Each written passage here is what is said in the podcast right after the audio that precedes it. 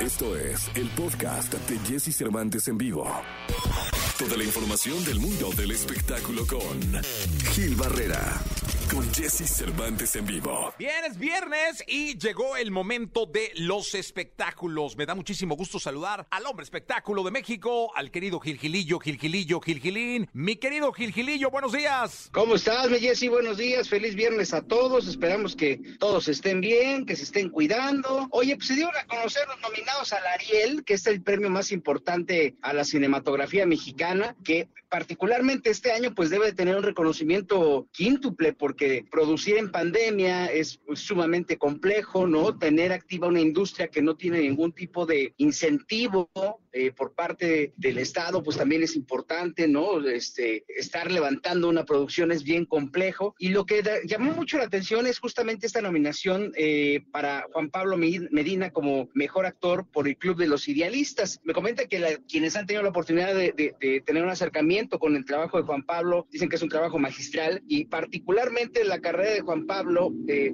por un tema personal clínico, toma una relevancia muy importante en esta época. Sabemos que tuvo un problema de salud, un trombo, este, que le complicó pues prácticamente físicamente, por ello tuvo que perder una extremidad y bueno, pues este, eh, creo que ahora este reconocimiento se da pues en términos muy particulares porque nunca se ha dudado del trabajo magistral y de este trabajo tan emblemático y de tanta entrega que ha hecho Juan Pablo, no solamente con esta participación, sino en prácticamente a lo largo de su carrera. Y creo que es este, pues muy bien merecido. Llega en circunstancias muy particulares, pero bueno, al final está en la, en la gran fiesta, por decirlo de alguna forma, de la cinematografía nacional, ¿no? Sí, pues vaya justo reconocimiento. Y me imagino que por la posición en la que está eh, de, recuperación, mi querido Gil, será muy complicado que aparezca en la ceremonia. Pues, pues seguramente, digo, va a ser una, ceremonia a distancia como el año pasado, que también fue una ceremonia sumamente accidentada. Eh, esperemos que ahora pues este, tengan como prácticamente ya el control de todo, porque pues estaban haciendo los enlaces, se les caían y bueno, ciertas situaciones que salen de, su alcance, pero pues el hecho de que esté y de que, de que sea eh,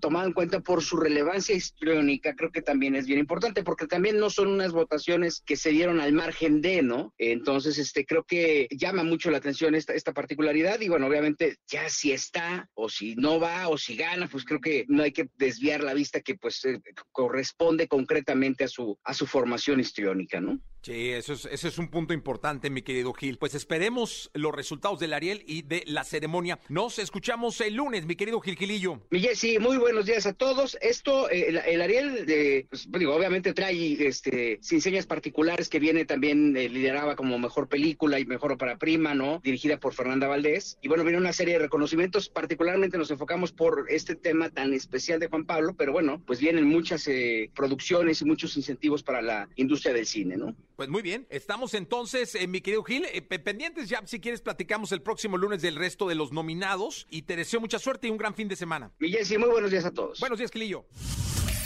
Escucha a Jesse Cervantes de lunes a viernes de 6 a 10 de la mañana por Exa FM.